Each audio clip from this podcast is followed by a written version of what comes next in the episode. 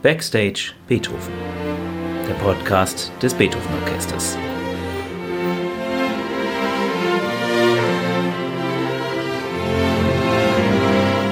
Heute mit Tillmann Böttcher.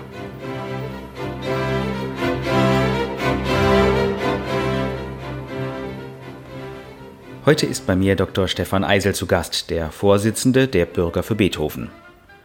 Die Bürger für Beethoven sind der größte Verein in Bonn und auf verschiedenen Ebenen der Beethoven-Pflege unterwegs.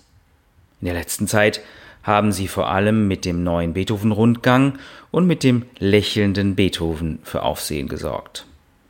Dr. Eisel ist begeisterter Konzertgänger, nicht nur in Bonn, und man wechselt immer wieder auf den Gängen ein paar Worte. Dabei ist er entwaffnend ehrlich. Wenn er während einer Einführung mit leicht schief gehaltenem Kopf direkt vor dem vortragenden Dramaturgen sitzt und lächelt, kann das durchaus mal für leichte Nervosität sorgen. Als wir uns treffen, starte ich deshalb außerhalb des Beethoven-Terrains unverdächtig mit einer Entweder-oder-Frage. Herr Dr. Eisel, Wagner oder Verdi? Verdi. Und knapp dahinter Wagner. Musikalisch beide faszinierend und äh, von den Opern oder Gesamtkunstwerken bei Wagner her, ja, das pralle Leben auf der Bühne. Bei Verdi ein bisschen konkreter, bei Wagner ein bisschen esoterischer. Sie sind Herz und Hirn der Bürger für Beethoven.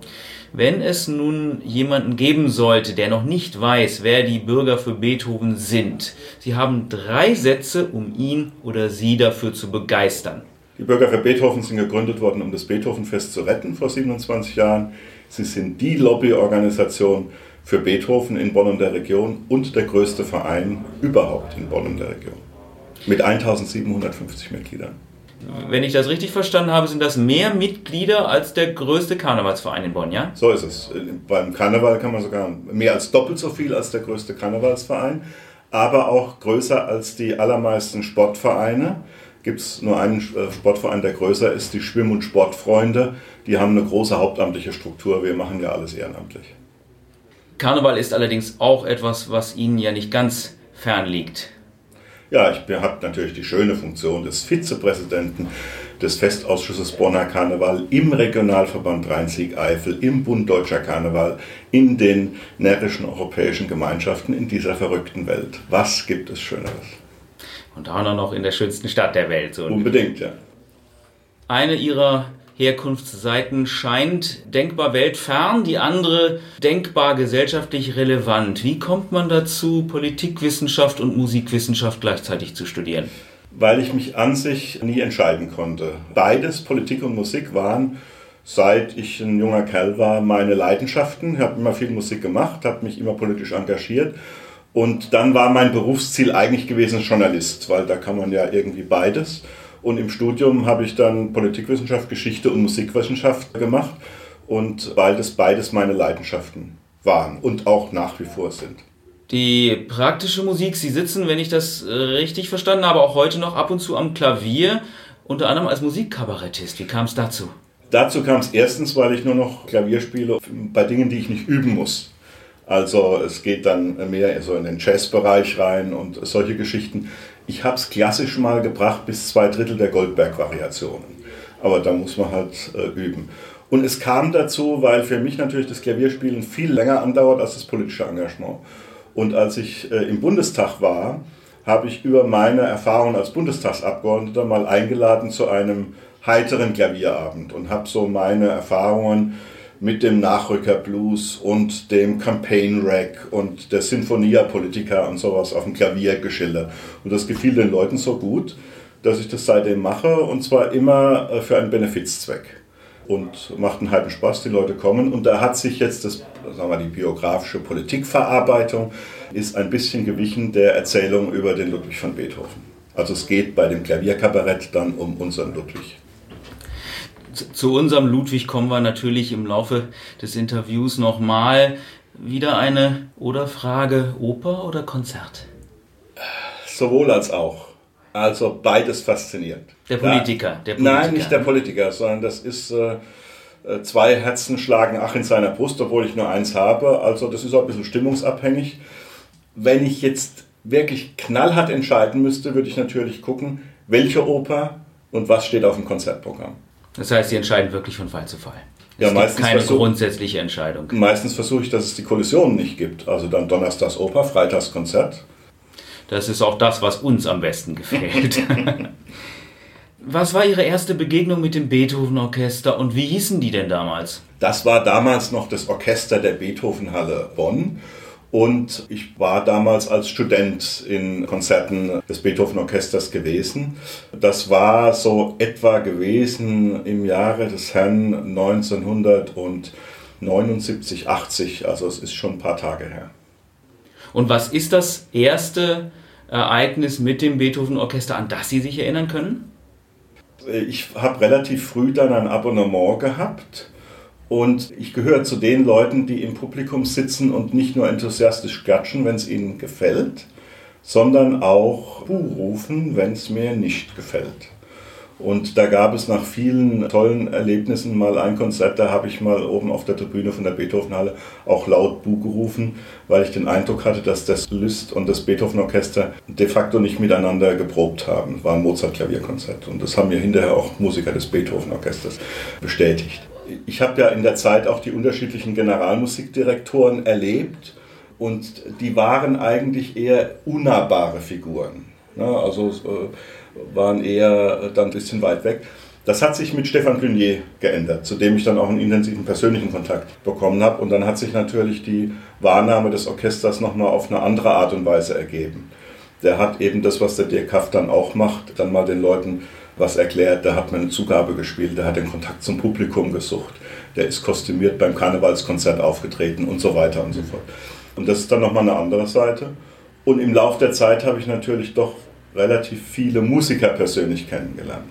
Manche engagieren sich im Karneval. Also so verändert sich dann die Wahrnahme des Orchesters und die ist heute viel enger. Also wenn ich Publikum sitze und das Orchester da sitzen sehe, kenne ich halt sehr viele 1980 oder 79 war das noch nicht der Fall gewesen. Wieder eine Oder-Frage, Klassik oder Romantik? Und da müssten Sie jetzt mal sagen, was Sie unter Klassik verstehen. Wenn Sie jetzt sagen Wiener Klassik oder Romantik, dann würde ich ja sagen Wiener Klassik. Aber an sich ist die Romantik ja auch Klassik. Wobei, äh, wenn man es mal an dem, an dem Ludwig van Beethoven festmacht, die einen sagen, das war der erste wirkliche Romantiker und die anderen sagen, das war der eigentlich große Klassiker. Also die beiden Begriffe passen im Sinne des Oders eigentlich nicht so wirklich gegeneinander. Sie, haben ja eben schon gesagt, Sie klatschen begeistert und Sie sagen aber auch mal Buh. Was ist denn das, wofür Sie klatschen und wo sagen Sie Buh? Also wenn die Musik auf eine Art und Weise gespielt wird, dass sie mich emotional anrührt. Wenn ich merke, die Musiker sind auch mit dem Herz bei der Sache. Die machen nicht nur ihren Dienst, sondern es springt der Funke über. Und äh, das Bu kommt dann, wenn ich den Eindruck habe, das Publikum wird überhaupt nicht ernst genommen. Also wurde nicht so richtig geprobt oder irgendein Gastdirigent fliegt ein und macht es halt als Pflichtaufgabe zwischendurch wenn man zuhört, merkt man das auch relativ schnell. Und wenn das einen gewissen Grad äh, überschreitet, dann sage ich nicht nur Bu, weil das hört ja dann nur meine Frau nebendran, sondern rufe ich Bu. Wir sind ja jetzt gerade eben bei dem, was ein Sinfonieorchester so tut in der Stadt und wofür Sie sich begeistern oder wogegen Sie wettern.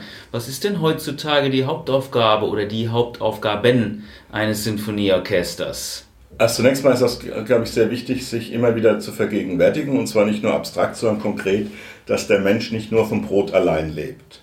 Und wenn man sich mal so selber zurückerinnert, wo einem so der Atem stehen blieb, wo es wirklich einen emotionalen Moment gab, hat es sehr viel mit Musik zu tun. Und da spielt also Orchestermusik schon eine zentrale Rolle. Die ist nochmal ein Tick ja, faszinierender als Kammermusik, wobei sich das auch im Laufe des Lebens ein bisschen ändert in der Wahrnahme. Und ein äh, Sinfonieorchester hat in der Stadt sozusagen die Flagge der Kultur hochzuhalten, auch der Musik hochzuhalten, als ein Teil der Bildung der Persönlichkeit. Und dass es ohne diese immateriell emotionale Sache das Leben eigentlich nicht wirklich lebenswert ist. Und dann, das merkt man jetzt gerade in Corona-Zeiten, das sind Erlebnisse, die lassen sich in der musikalischen Konserve auf CD auch nicht einfach kopieren. Es macht einen riesen Unterschied, ob man eine CD auflegt mit einer Sinfonie oder ob man im Konzertsaal sitzt. Was ist der Unterschied? Der Unterschied ist eben die Begeisterungsfähigkeit der Musiker, die die Musik nochmal auf eine andere Art und Weise zum Zuhörer transportieren, als das relativ kalte, anonyme Medium CD. Also das ist so ähnlich wie in der politischen Diskussion. Eine Videodiskussion hat bei weitem nicht den Charme wie das direkte Streitgespräch, wenn man einander gegenüber sitzt. Welche Rolle spielen dabei die Bürger für Beethoven? Also die, die Gründung des Vereins, das sagte ich ja schon, war die Rettung des Beethovenfestes. Die Stadt hat alle Zuschüsse gestrichen gehabt. Und dann haben sich Bürger zusammengetan und haben gesagt, das lassen wir uns nicht gefallen, wir organisieren ein privates Beethovenfest. Das hat drei Jahre dann stattgefunden unter dem Label Beethoven Marathon. Und da sind Tausende von Leuten hingepilgert und dann hat der Stadtrat seine Meinung äh, geändert. Und deswegen hat, haben die Bürger für Beethoven historisch gesehen auch viel mit dem Beethovenfest zu tun ganze Reihe von unseren Aktivitäten hängen auch damit zusammen. Wir sind aber jetzt auch in den letzten Jahren stärker zur Lobby für Beethoven geworden. Also unser Ziel nach der Satzung ist, das Andenken und die Musik von Ludwig van Beethoven zu pflegen. Und zum Andenken gehört auch die Kenntnisse über Beethoven in Bonn, in seiner Heimatstadt, zu verbreitern. Äh, immerhin war Beethoven länger in Bonn als Mozart in Salzburg. Und viele Leute, die hier leben, denen ist das gar nicht so bewusst, jetzt durchs Jubiläum ein bisschen bewusster. Aber ich kenne auch viel alteingesessene Bonner, die dachten, Beethoven sei im Alter von drei, vier Jahren irgendwie weg aus Bonn. Und wir versuchen Formate zu finden, wo wir die Leute in der Kombination Musik und Information an Beethoven heranführen. Also wir sind kein Verein, der sein Klientel in den Fans der letzten Streichquartette hat. Die gibt es auch bei uns, aber nicht alle 1750 Mitglieder sind da nun besonders fixiert drauf, sondern da, da gibt es einerseits die Klassikfans, die gerne ins Konzert gehen, die die Musik von Beethoven hören, vor allem dann natürlich Klavier- und Orchestermusik. Es gibt die Lokalpatrioten, die sagen, unser Ludwig, es wird zu wenig für Beethoven in Bonn getan. Die sehe ich jetzt nicht ständig im Konzert. Und es gibt diejenigen, die sagen, dieser Verein tut wenigstens was. Der macht sich bemerkbar. Und deswegen unterstützen wir das. Also und das ist halt dann die ganze Bandbreite vom Beethoven-Rundgang, den wir durchgesetzt haben, bis zur Verleihung des Beethoven-Rings, einem Jugendwettbewerb, der heißt Beethoven Bonensis und sehr viele unterschiedliche Aktivitäten, die es da gibt. Sie haben gerade schon von Beethovens Bonner Zeit gesprochen. Wenn Sie ab jetzt nur noch eines hören dürften, das Frühwerk von Beethoven aus Bonn oder das Spätwerk von Beethoven aus Wien? Dann würde ich Ihnen zunächst mal sagen, oder ich würde nicht nur, ich sage Ihnen, das ist in Bonn kein Frühwerk und in Wien kein Spätwerk. Vieles von dem, was in Wien veröffentlicht worden ist, ist ja in Bonn geschrieben worden. Das zweite Klavierkonzert beispielsweise. Und wenn ich jetzt mal die Sachen wegnehme, die er äh, als Elfjähriger geschrieben hat, aber selbst da bei den Kurfürstensonaten finden Sie schon äh, bei der zweiten Kurfürstensonate das Kernthema von der Pathetik, von der berühmten Klaviersonate. Also diese Gegenüberstellung würde ich gar nicht wählen. Bei mir wechselt eher das, sagen wir, die Neigung. Mal steht das Klavier eher im Vordergrund, mal das Orchester. Streichquartette entwickelt sich bei mir im Laufe der letzten Jahre eher ein bisschen.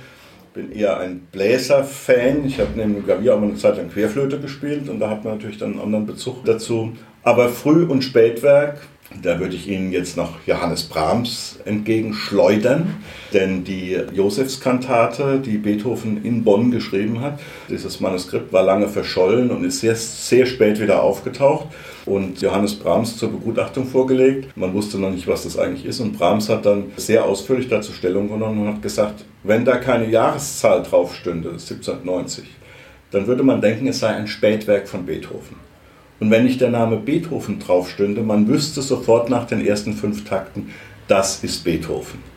Also Früh- und Spätwerk ist ein Klischee, was so nicht zutrifft. Es hilft manchmal zur Einordnung. Ja, es ist aber gerade bei Beethoven sehr stark das Denken in Schubladen und das passt nun gar nicht zu Beethoven. Also es gibt ja auch äh, Musikwissenschaftler, die versuchen sein Schaffen in drei Phasen aufzuteilen. Das passt aber bei ihm nicht wirklich. Was passt denn zu Beethoven? Das Überraschende. Wir sind ja heute daran gewöhnt, das so zu hören, aber in seiner Zeit eben das Überwinden vieler Konventionen, was weiß ich, dass eine Sonate nicht mit einem langsamen Satz beginnen darf oder harmonisch, das Geniale mit ganz einfachen Melodien, eine große Wirkungskraft zu erzielen. Es gibt ja, wenn Sie auf die Straße jetzt da rausgehen, die Leute fragen, was fällt dir zu Beethoven ein, musikalisch. Gibt es etwas, was fast jedem einfällt? Also, ob das Tatatata ist, ob das die Ode ist, ob das Elise ist oder Mondscheinsonate. Und wenn man dann mal die Stücke anguckt, das sind ja tatsächlich scheinbar ganz einfache Melodien. Und das Geniale bei Beethoven liegt in dem Mut zur einfachen Melodie und der Bearbeitung in einer sehr faszinierenden Art und Weise. Gibt es ein Lieblingswerk? Das ändert sich auch drei, viermal im Jahr. Also bei den Sinfonien bin ich im Moment äh, ganz auf der ersten Sinfonie, vor allem den vierten Satz. Ich habe lange mich ein bisschen satt gehört, kann man nicht sagen, aber ich dachte lange, die fünfte kennst du jetzt wirklich. Das hat sich auch geändert. Übrigens durchs Beethoven-Orchester und Dirk Kaftan, der die auf eine Art und Weise präsentiert hat. Im letzten Jahr war es, glaube ich, gewesen, die mich nochmal die Augen ganz neu geöffnet hat. Das ist auch faszinierend bei Beethoven. Man denkt, man kennt die Dinge und hört sie dann nochmal auf eine bisschen eine andere Art und Weise gespielt und entdeckt, es ist ja doch wieder Dinge, die du gar nicht gehört hast bisher. Also im Moment würde ich sagen, Nummer eins ist die erste, Nummer zwei ist die fünfte.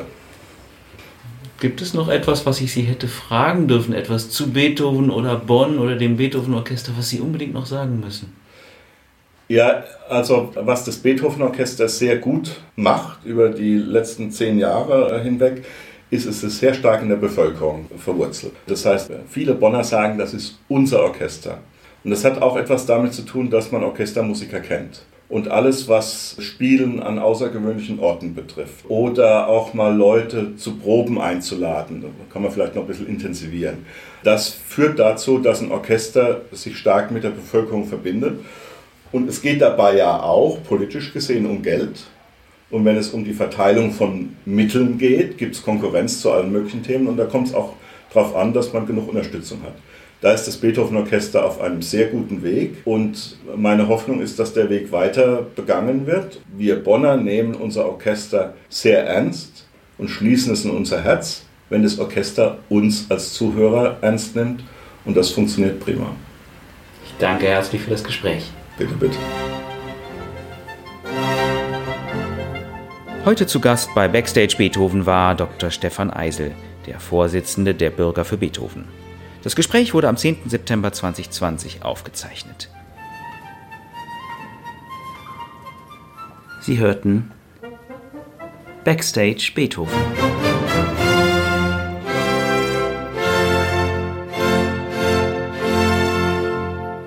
Der Podcast des Beethoven Orchester Bonn.